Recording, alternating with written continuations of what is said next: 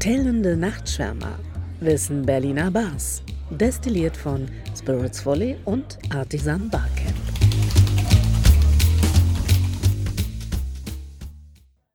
Hey, welcome back. Here we again with the second episode with Matt Boswell from Tiger Bar in Schönberg. Because I find myself very interesting that this non-alcoholic trend anyhow mm-hmm. and the way also you really like totally embrace it because mm-hmm. i have the impression that it's leading also to like changing what a bar is mm-hmm. and uh, i was wondering for example is it non-smoking here i it think is it non-smoking, is yeah. yeah. and i feel like the bar could be could become and i'd like to know what you think about it or if it's maybe too simplified but i feel it's way more about senses from but mm also the eyes, but also like what you can smell, and uh, really more about like aromatic and senses. Mm-hmm. And the bar can become this, and not only a place where you can just like I don't know, just drink a lot of alcohol and yeah. be in a different type of state.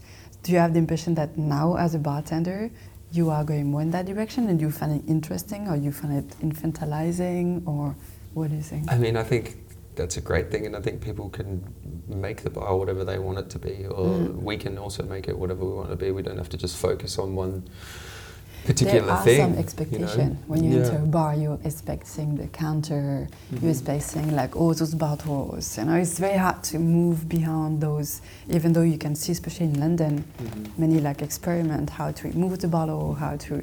I mean, most of the time it's the expectation. So. Yeah you think like anywhere within those expectations the bar is changing today?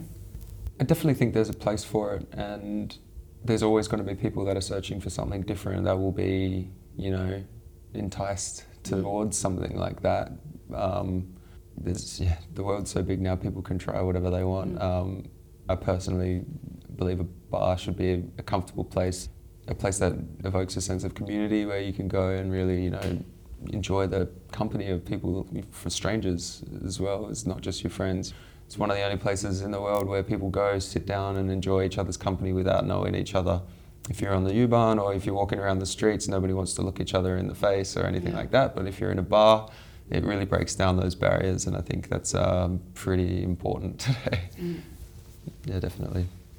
And how do you see Tiger Bar within the bar community in Berlin, or is there anywhere a bar community, or there is maybe no bar community in Berlin? I think there's a very big, very tight bar community in Berlin. We're a little bit, wouldn't want to say outsider, but we're a little bit under the radar, I'd have to say. And why? I've got that because you're at the back of the courtyard? I think it was quite hidden. Yeah. Um, a lot of people that live right next door to us often come in and say, hey, like, didn't even know you were here. But we've also, with this new concept we've been working so hard on, we I don't think we've really had the time to get ourselves out there as much, which is something that we're really working, uh, starting to work on. You know, so I think that's a blessing in the same time because we really want to be able to offer people the optimum product that we can, and so we've had this time to work on it and really hone in on our craft. And yeah, hopefully the drinks are able to speak for themselves at this point, and hopefully our service and being able to. Yeah offer a smile, yeah. say hello. It's always nice, yeah. Yeah. But what about the Tiger Bar within Berlin? Would you say you have like a niche, something specific? Yeah, we, we definitely do. I believe the style of drinks that we're making here is very unique. I believe the style of the in food. terms of, for example, what you do with the stove and yeah, this, yeah. all this also process. just us, our style and how we mix as well. You know, it's it's something that we've just developed as a team. Every every bar has their own style if you so if you, you, go to Velvet, you know yeah. that that's a they've got their specific style and it's incredible. But you know if you have a drink there that you're like that's a Velvet drink. It really is a, its own unique stamp, and I like to think that we're kind of developing you know something along those lines here, where people come here because our drinks taste in a particular way. The structures are the same, or the way that we build them are the same. Yeah. Because when I think about Velvet, and what kind of drinks I'm gonna have over there, mm-hmm. I will really also think about where do the drinks come from and uh, mm-hmm. uh, from foraging, and I would imagine something very seasonal. And I'm wondering like what the bartender will have find that mm-hmm. very week when I come. So I imagine the drink being like the result of two days spending foraging and trying to see what can I do with mm-hmm. this new element. Yeah. And how would you define here what should I expect when I come here? We're we definitely we're trying to work um, more regionally at the moment.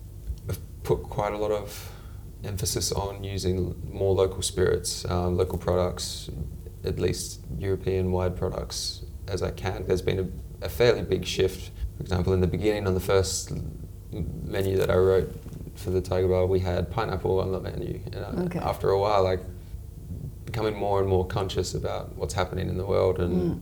really trying to focus on local things. So it's become quite seasonal. We're only using things that are available local, regional. And not only available in Panama. not in Panama, you know. So these things are all fun and testing at the same time because you know you limit yourself with the amount of tools that you've got, but it breaks open the creativity. Velvet's the perfect example of that. We really try and take a bit of that in here. We're not ultra strict on it, and we're not going to limit ourselves like that. But it's nice to be able to um, offer people as it, it just ties into the entire essence of what we do here is terroir cocktails. We're offering people a taste of the region because you know things that we're doing and making they taste of the place. Um, you know, you spend a lot of time like outsourcing spirits. Yeah, yeah. I'm not talking about lemon or something to replace lemon, but yeah, I'm I talking mean, about. we, we, Yeah. we kind of do. I mean, we're about to do a tasting, but Okay, I I spend I spend quite a lot of Okay. time looking for products, um, anything new. Um, the guys at Becketts Kopf, you know, the champions of that. They've Yeah. got all of the regional, local things. Every time I go there, it blows my mind the, the cool things that they find.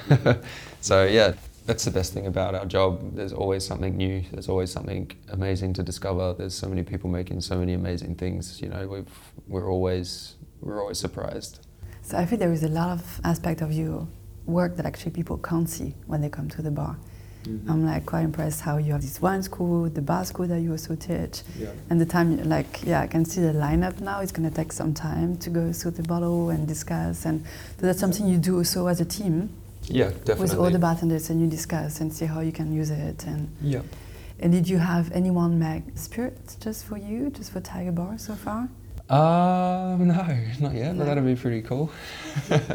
we we're really really enjoying everything that's coming out of Empirical Spirits at the moment. Um, One of our cocktails features the Helena at the moment, which we're doing a fig leaf fig leaf oil fat wash. It was actually a really nice story. I came in one day and I I'd just come back from a recent trip in Greece and I was blown away by because I actually was doing a bit of consulting there and I had to make a cocktail and I had this tropical cocktail in my mind that I was going to make for this place and it had coconut in it and when I got there they're like no we don't have coconuts here you know very ignorant of me I was like oh, there's no coconuts in Greece oops but then you know I discovered fig leaf many people already know and have known about it for a long time but for me it was like this eureka moment where I found something that I could replace that co- tropical coconut with this you know get the similar flavors, but also this beautiful like herbaceousness coming through. And so I made a drink down there with that in it, and I came back and I was looking online and things like that, and I actually asked Ruben from Velvet if where I could find a tree with a fig tree maybe in Berlin if he knew of any, and he was like, no, there's there's none, and if there is, they're on private property and you can't Yeah, down can't get that. And so I was telling Chef about this, and her parents live in the south of France, and they have a fig tree. And so two days later, we had a package delivered with a in a vacuum bag with a whole stack of fig leaves, so directly from our chef's parents' garden. Um, and then yeah. She made up a fig leaf oil for us to use, um, and now we've got. It's probably one of my favourite champagne cocktails I've made on the menu so far.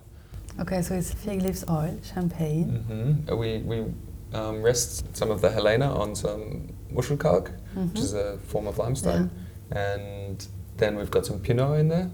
Somewhat, some. Pineau? Okay. It's, you'd know yeah, I know Pineau well. de Charente. Yeah, Yeah, this one. yeah. Okay. We have some Mm. of that in there, as we did, and we also have a little bit of uh, Riesling syrup in there that we make. Because we try and, whenever we have leftover Riesling that's gone bad, we convert it into a syrup, cook the alcohol Okay. off, and yeah, add some sugar to it. And then simply to that, some Riesling quince bitters, a bit of chartreuse, uh, sorry, verjus, and we top it up with champagne. And it's, yeah, Wow. really fun. Sounds very nice. Yeah. Oh, that's my phone.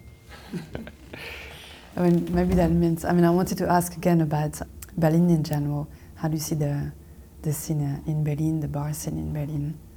I feel like it's a fantastic city because it's got so much history and there's so many of these amazing, incredible old classic smoky bars where you can go and have like a really intense drink in a very old world setting, but yet it's becoming very modern at the same time and people are opening up bars and rotovaps are coming into the scene and all of these kinds of things and you can go and get something completely modern so I think it's you know the future's really really bright, and yeah, the bar culture here has always been fun for me personally. Yeah.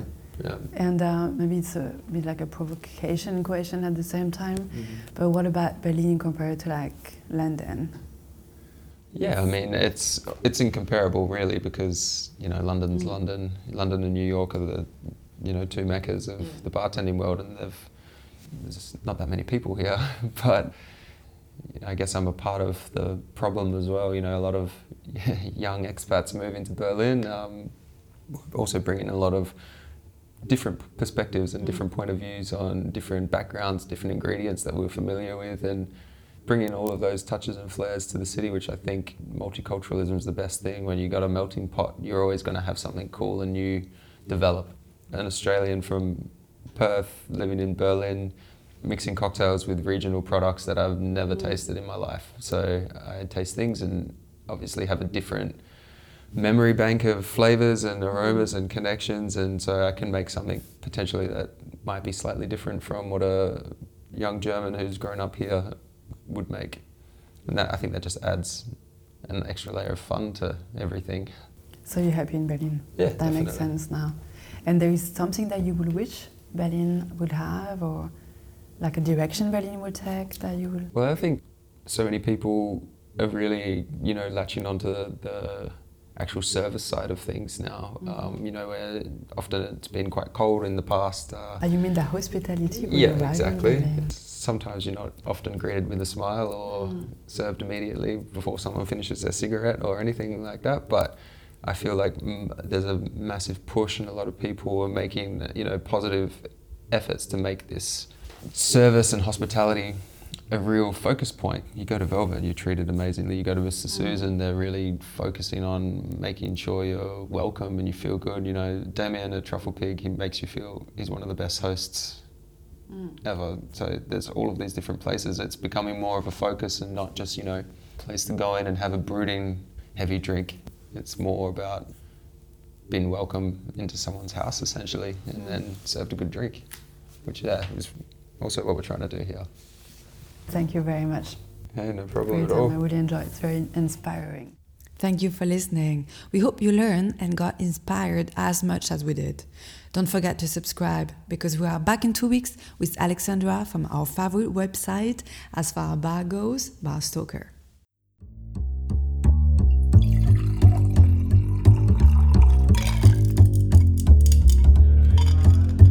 Ein weiteres Kapitel von Spirits Fully und Artisan Barcamp. Bis bald an einem Berliner Tresen.